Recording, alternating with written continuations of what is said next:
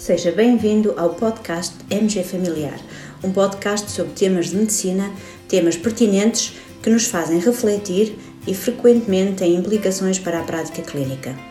E damos as boas-vindas ao nosso anfitrião, professor Dr. Carlos Martins.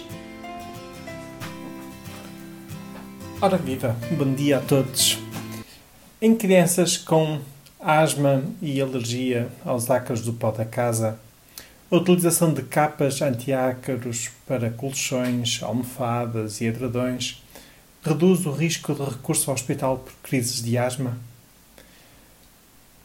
Já vários estudos uh, tentaram responder a esta questão e a esta pergunta clínica e apresentaram alguns resultados uh, mistos em, em diferentes direções, mas o estudo que está atualmente em foco e que foi a, eh, a publicação mais recente da secção Prescrição Racional do MG Familiar, talvez seja provavelmente um dos mais bem desenhados e de maior dimensão e que tenta precisamente responder a esta pergunta clínica.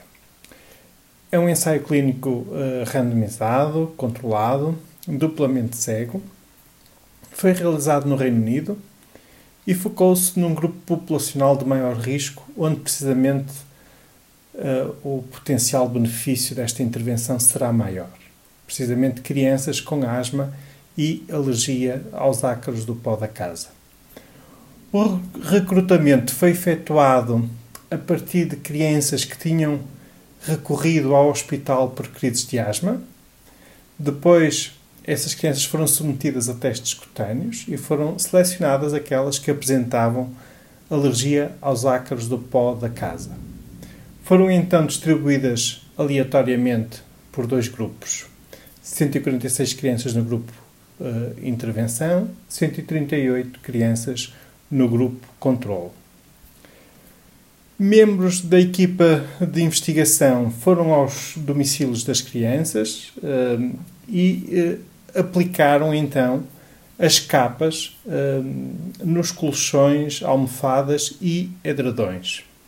Nos domicílios das crianças alocadas ao grupo de intervenção, as capas uh, eram capas uh, antiácaros.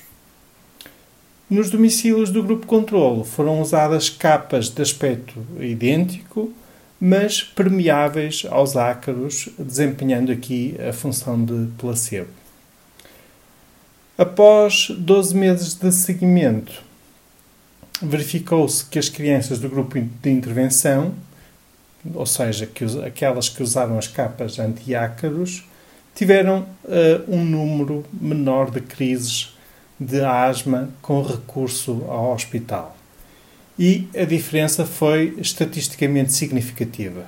29,3% no grupo de intervenção versus 41,5% no grupo controle, sendo o número necessário para tratar de 9, ou seja, basta que 9 destas crianças usem as capas antiácaros para evitar uma crise de asma com recurso ao hospital.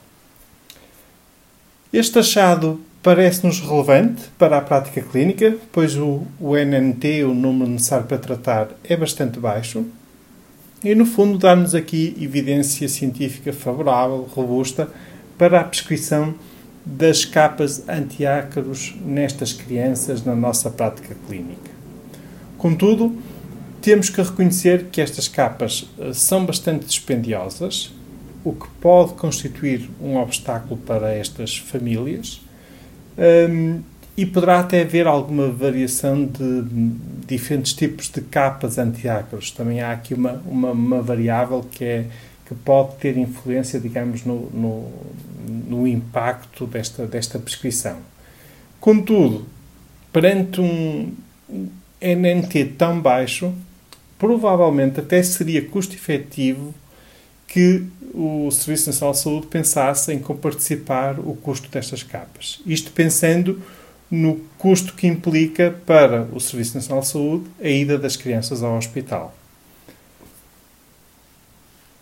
Só, digamos, um, um, um outro dado para alguma reflexão no fundo, e até por uma certa curiosidade, cerca de 25% das crianças, em cada um dos grupos, ou seja, seja no grupo intervenção, seja no grupo controle, referiu que as capas traziam algum desconforto um, e este poderá ser também um desafio para as empresas que desenvolvem estes produtos, no sentido de os tornarem um pouco mais confortáveis para, para as crianças.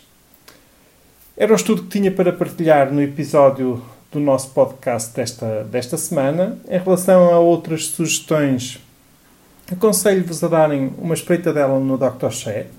Efetuámos algumas atualizações, uh, melhoramos a forma como os colegas podem efetuar as suas partilhas de links, uh, de vídeos e ficheiros e por isso sugiro que passem por lá e deixem uma partilha.